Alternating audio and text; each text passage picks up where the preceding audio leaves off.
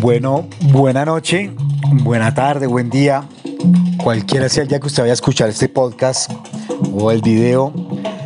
Una vez más, bienvenidos a Salsa con Juancho. Qué bueno seguir sintiendo esos likes, esa energía, esas buenas vibras que ustedes emanan y recibiendo con mucho cariño todos los comentarios que ustedes me dejan en las redes. Hoy vamos a terminar toda la historia que tenemos de los cantantes de Fania que hemos venido presentando. E igual ya presentamos también el concierto de Chita de Fania. Pero con eso terminamos el último cantante que nos queda de la Fania. Nos quedan dos cantantes, Alberto Santiago y Santos Colón, que pues, pues por su papel formaron más parte como de coristas con la Fania, pero de igual manera vamos a nombrarles un poco de la vida de ellos. Nuevamente, muchas gracias, muchas gracias. He conocido gente increíble y he hecho contactos con gente muy amable y espero que esta comunidad siga creciendo y vamos con la salsa, la salsa, lo que nos gusta. Como les mencionaba, vamos con Alberto Santiago.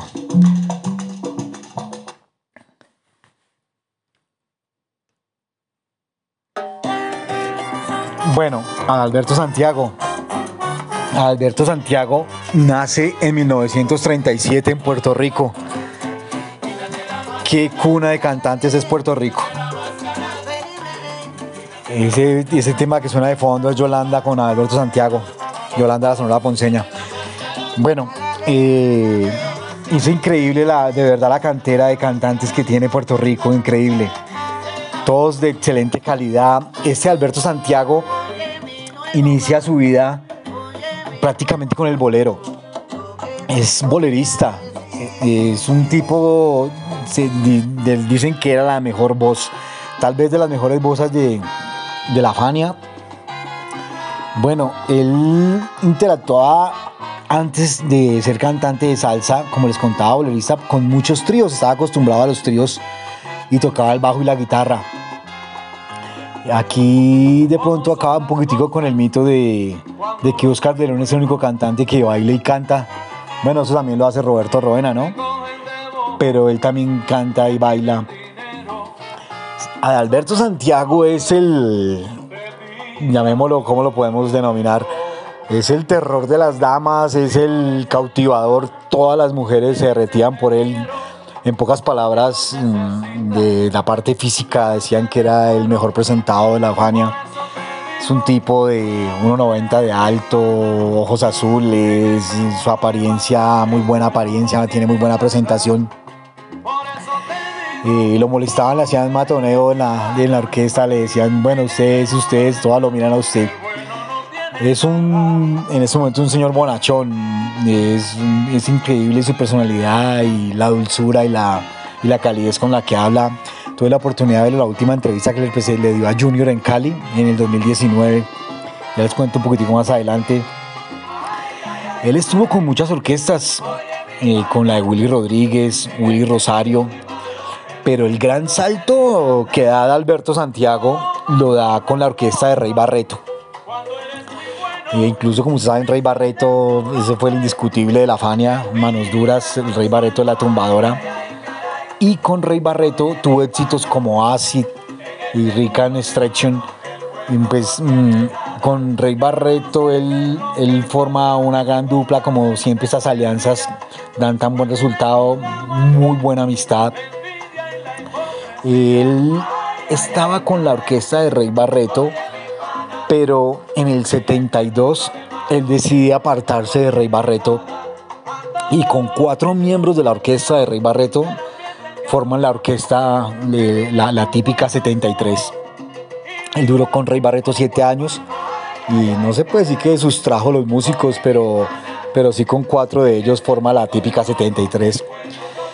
Con la típica 73 alcanza a grabar tres LPs, pero él mismo lo menciona en las entrevistas, en lo que me he documentado, por incompatibilidad de, caracteres, no se llevaban bien, eh, suspendieron, suspendió la orquesta típica 73 y forma la orquesta Los Quimbos.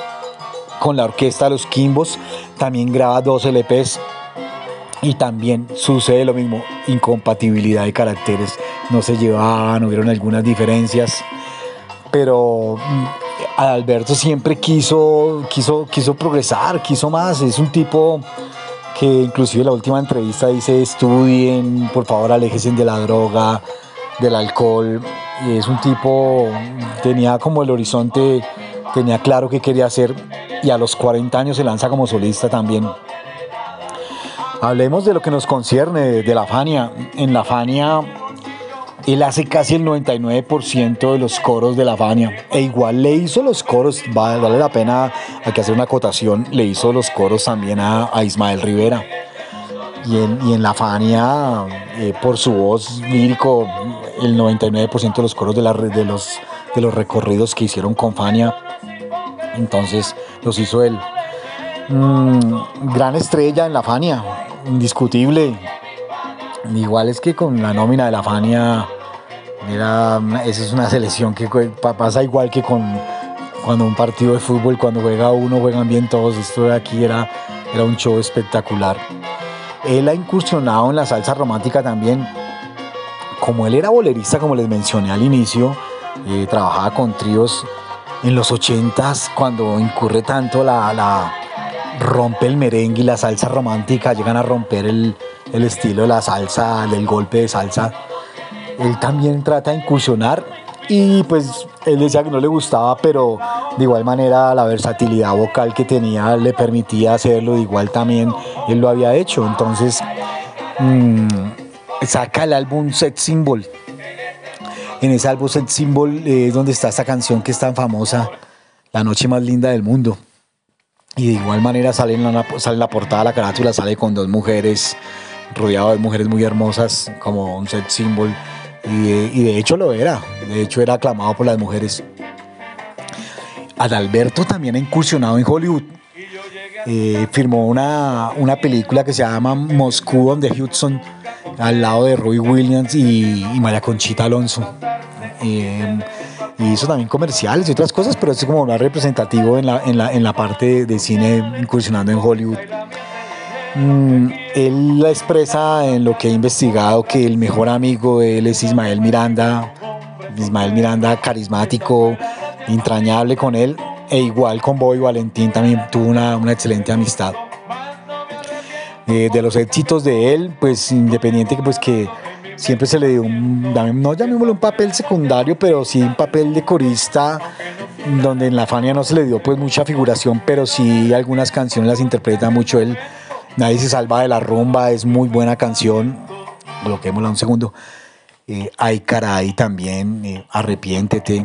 Ese que sonaba, quítate la máscara. Y bueno, una infinidad de temas porque cantó con medio mundo. Aún sigue vigente, a sus 84 años sigue vigente. Les quiero contar algo que me gustó mucho de la última entrevista que dio Ortica en el 2019 Mm, él piensa sacar un nuevo, un nuevo, una, nueva, nueva canción, renovándose y va a sacar, pero va a sacarlo en LP, en formato LP, no en formato CD.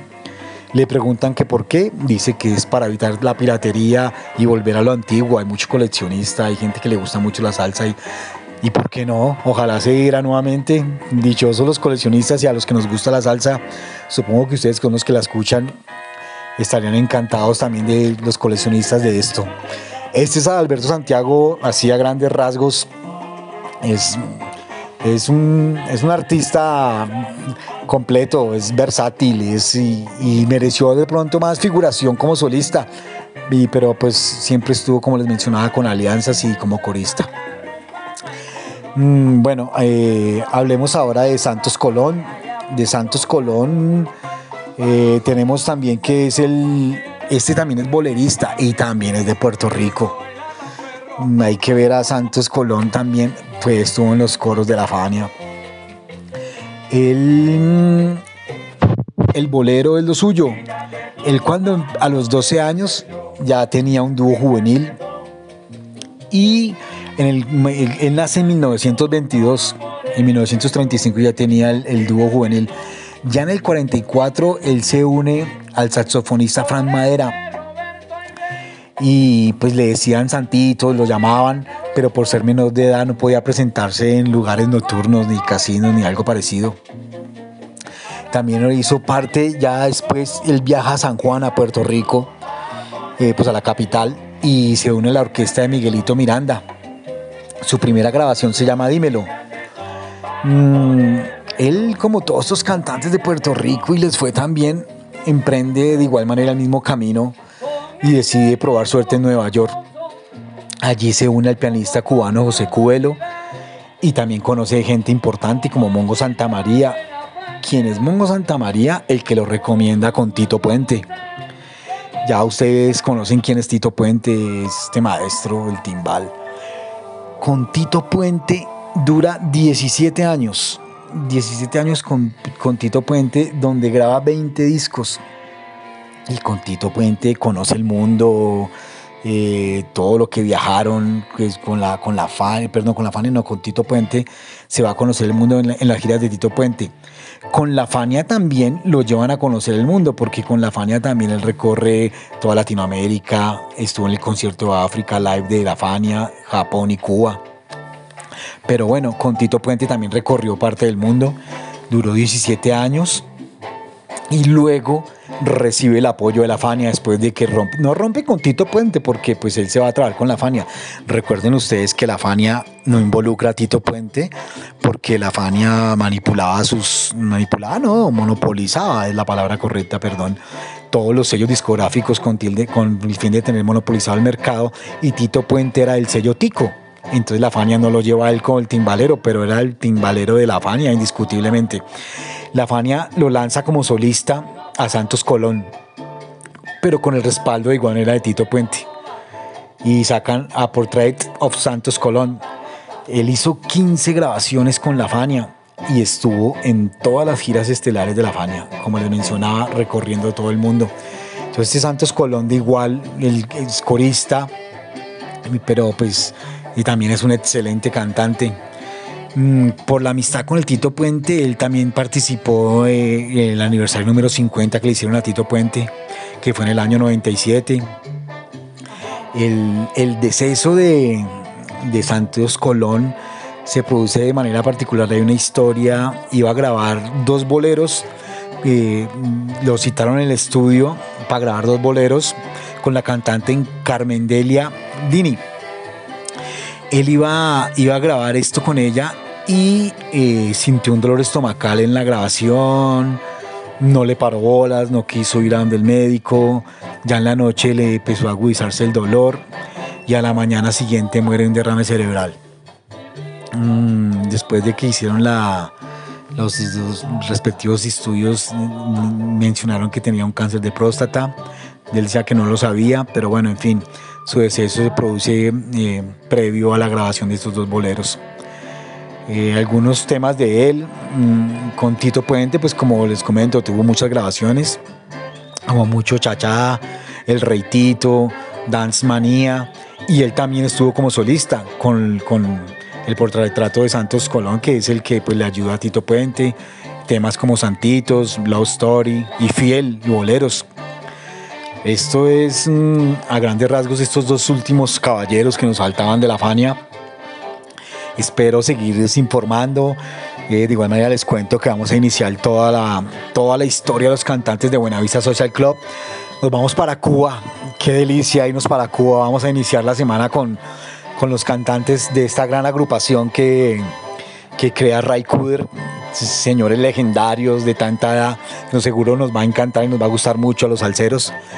Gracias por seguirme. Les recuerdo, pueden escuchar estos podcasts en Spotify con Salsa con Juancho. Espero verlos ahí en YouTube también. Dejan sus comentarios, se suscriben por favor. Que pasen buena noche. Les deseo lo mejor. Por siempre, Salsa y Juancho. Salsa con Juancho para ustedes. Que pasen feliz, feliz tarde, noche o día, cualquiera que sea que usted escuche este audio. Hasta pronto.